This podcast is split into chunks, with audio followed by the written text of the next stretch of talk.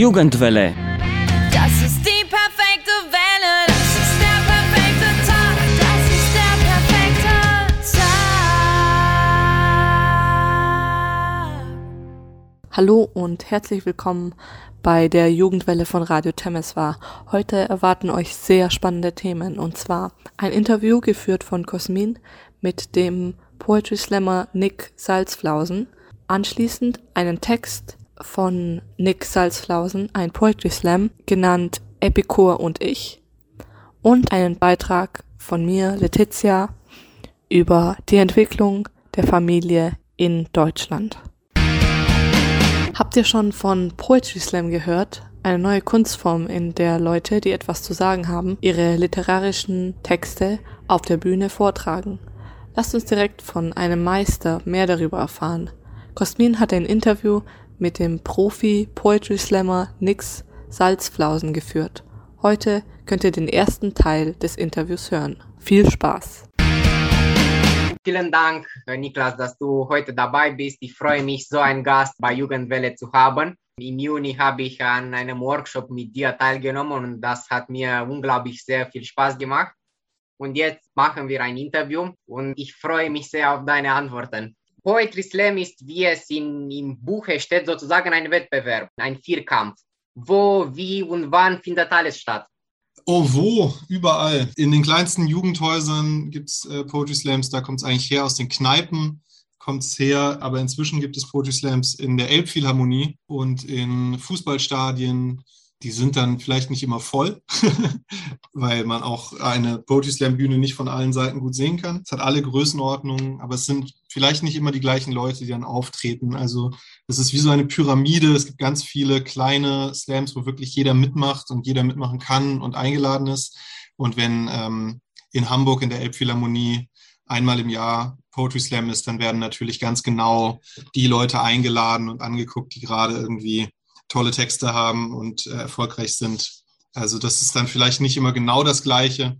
Aber ja, überall. Wann? Meistens abends. Und zwar seit, boah, Poetry Slam gibt es jetzt seit sicher 20, über 20 Jahren. Wie?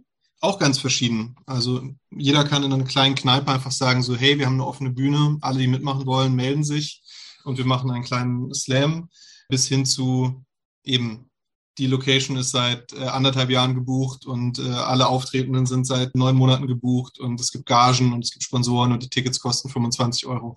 Also alles ganz, ganz verschieden. Ja, also es hat wirklich überall hingefunden. Große Städte, kleine Dörfer inzwischen. Du bist sicherlich ein Profi-Poetry-Slammer und du hast sehr viele Wettbewerbe mitgemacht. Erzähl uns bitte von deinen größten Leistungen bei diesen Wettbewerben.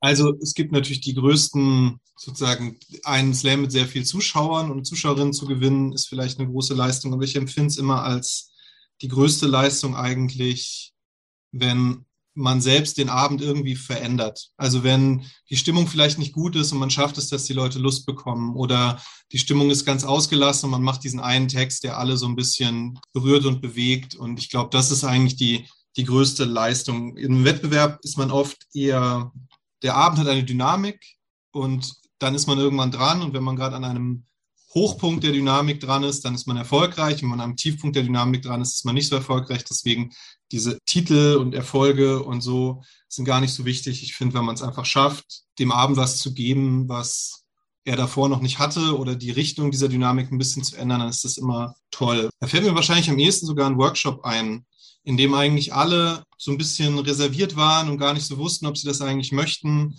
Und nach sechs, sieben Stunden haben alle wirklich gesagt, so, hey, ähm, ich kann hier was lernen was mitnehmen. Und Leute haben sich Sachen getraut, die sie sich vorher nicht getraut haben.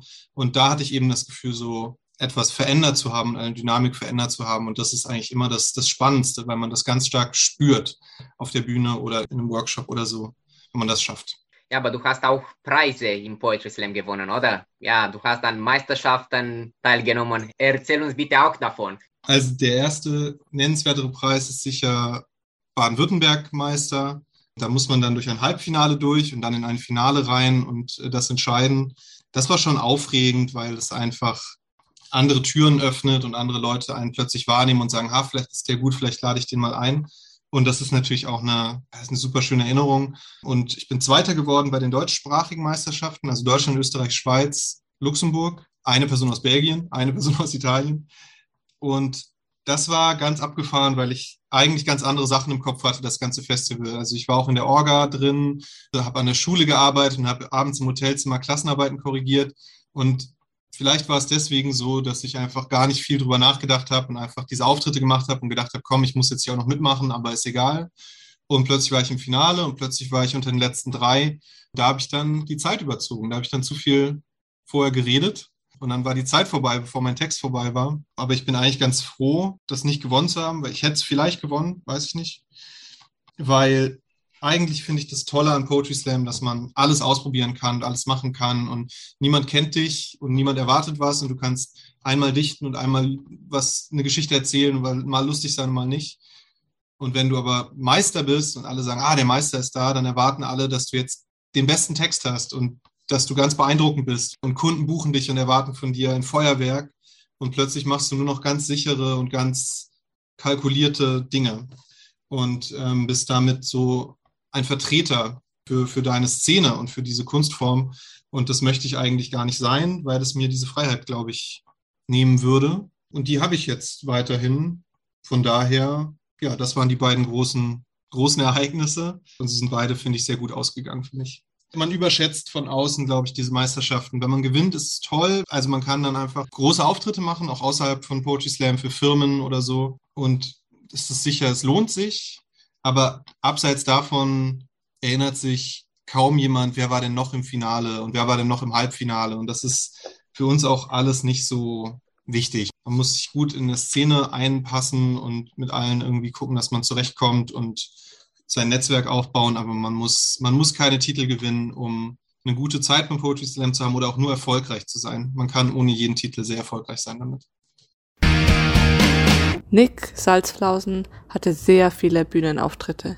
Deshalb werden wir euch auch einige seiner Texte vorstellen, die Furore gemacht haben. Heute im Programm Epikur und ich. Ja, ich äh, bin hier, um euch von meinem großen Verlust zu erzählen. Ich habe äh, es war ein schwieriges Jahr und für mich ganz besonders, muss ich sagen, weil ich eben diesen äh, haben Verlust hinnehmen musste. Ich, äh, damit ihr nicht so traurig werdet dabei, kann ich euch sagen, es geht allen real existierenden Personen im folgenden Text in Wirklichkeit gut. Es gibt definierende Momente in jedem Leben. Der erste Schultag, der erste Kuss, das erste Mal freiwillig für sich selbst Brokkoli kaufen. Ich habe mindestens eins davon noch vor mir.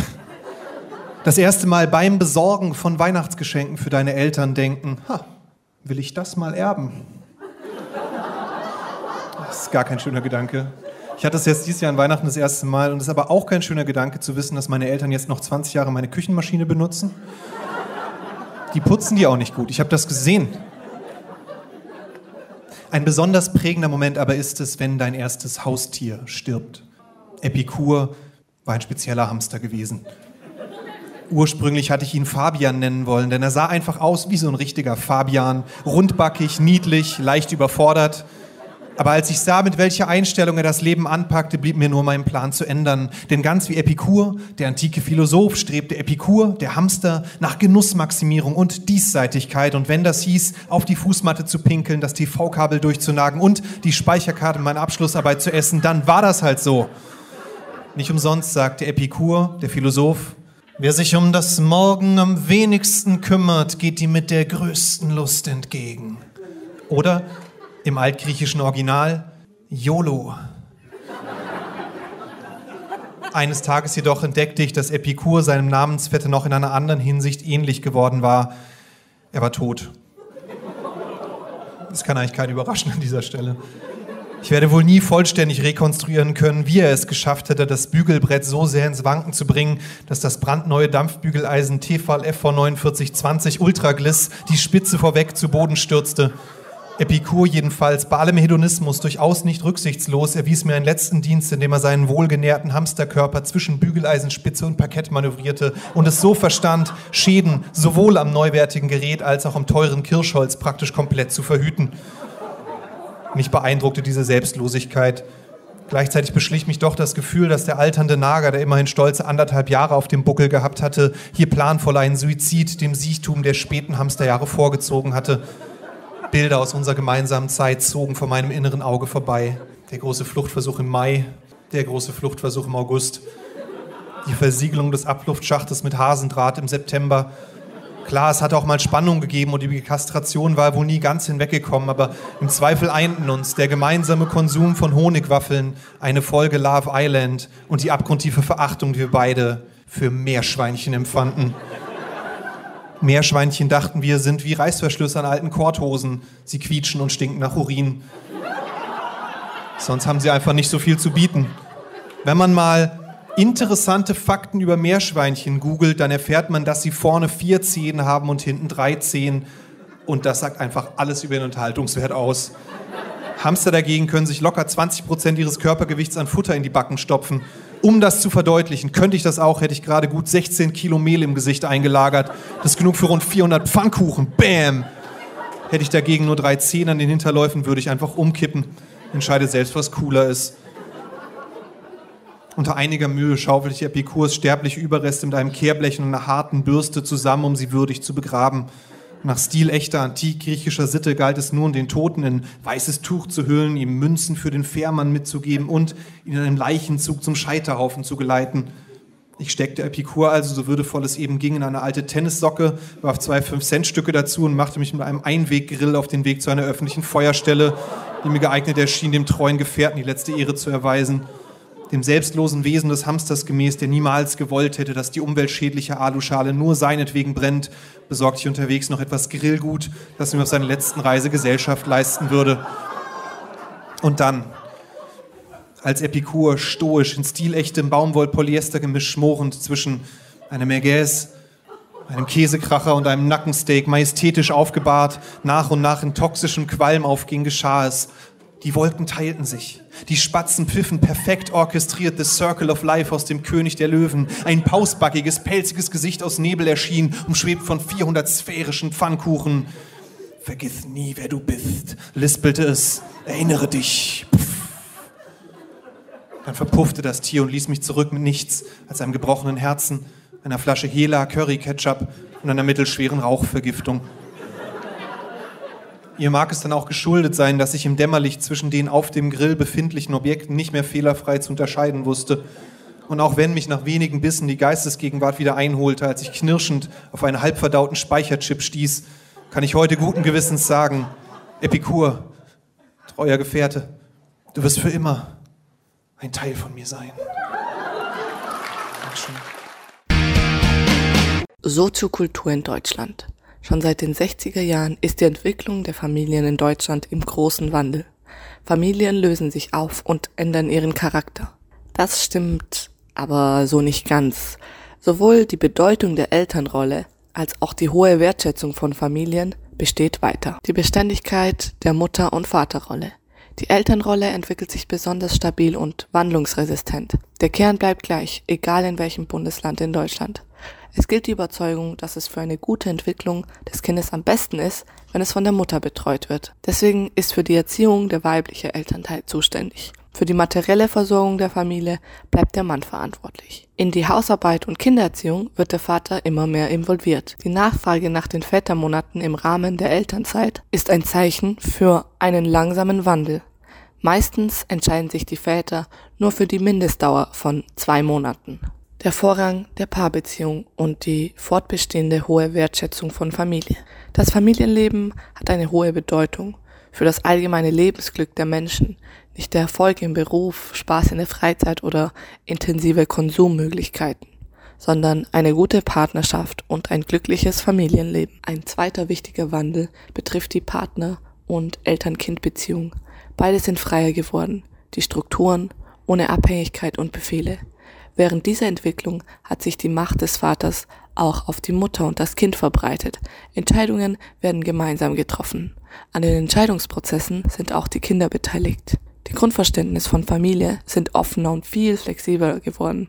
Menschen können heute als Familie individuell leben und sie sind nicht mehr wie früher an strikte institutionelle Vorgaben und Regelungen gebunden. Biografische Übergänge wie Heirat oder Elternschaft vor längerer Zeit selbstverständliche Bestandteile der meisten Biografien in Deutschland sind zur Option geworden. Die Zunahme von Trennungen und Scheidungen ändert die Verlaufsmuster auch noch zusätzlich. Vielen Dank fürs Zuhören und wir hoffen, es hat euch gefallen. Bis nächstes Mal und vergesst nicht, unsere Social Media Kontos auf Facebook, Instagram und YouTube abzuchecken.